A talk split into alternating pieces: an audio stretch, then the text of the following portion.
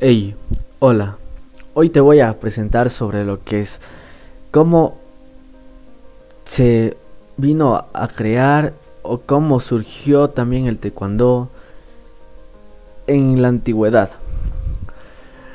Cuando hubo las guerras, todos los que hubo las guerras, disputa de territorio, desde ahí se comenzaron a practicar el taekwondo taekwondo fue surgiendo. El taekwondo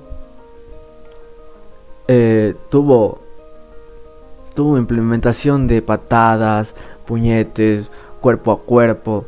Entonces desde ahí, desde ahí comenzó todo entonces.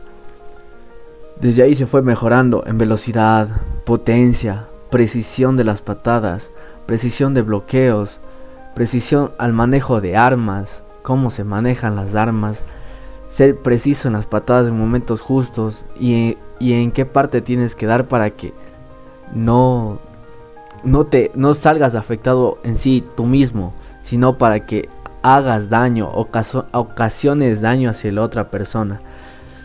Y este daño, si es que es en competencia, tiene que ser un daño bueno, pero si es en defensa personal, eso tú tienes que ponerlo en práctica todo lo que has aprendido, ya que no sabes si la, la, otra persona, digamos que te quiere robar.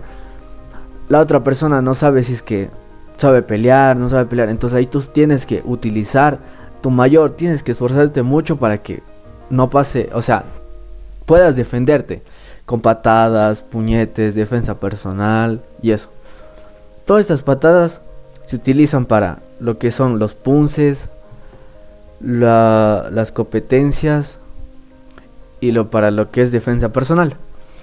Entonces por eso tienes que aprender muy bien si es que entras a taekwondo a practicar un arte marcial, cual sea, tienes que aprenderte bien las posiciones al rato de patear, la guardia, tienes que saber muchas cosas para que en algún momento tú te puedas defender, o aunque sea defender amigos, defender familiares, defender personas que estén en peligro, para que puedas ayudar pero ya en casos que sean muy peligrosos, no, te, no tienes que arriesgarte. Aunque sepas de cuando sepas cualquier arte marcial, no te arriesgues.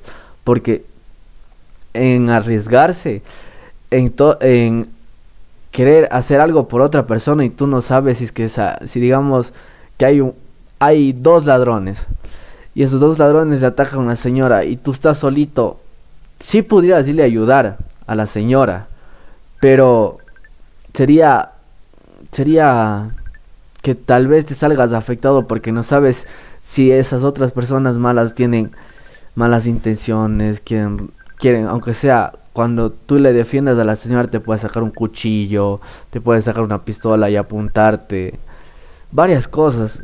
Y eso e, y para eso, si es que vas a defender a una persona que esté en peligro, tienes que ir con cabeza fría y ver que solo esté uno, aunque sea si es que están dos, pedir más, pedir ayuda para que poder defender a si digamos de una señora o alguna otra persona, aunque sea un familiar cercano.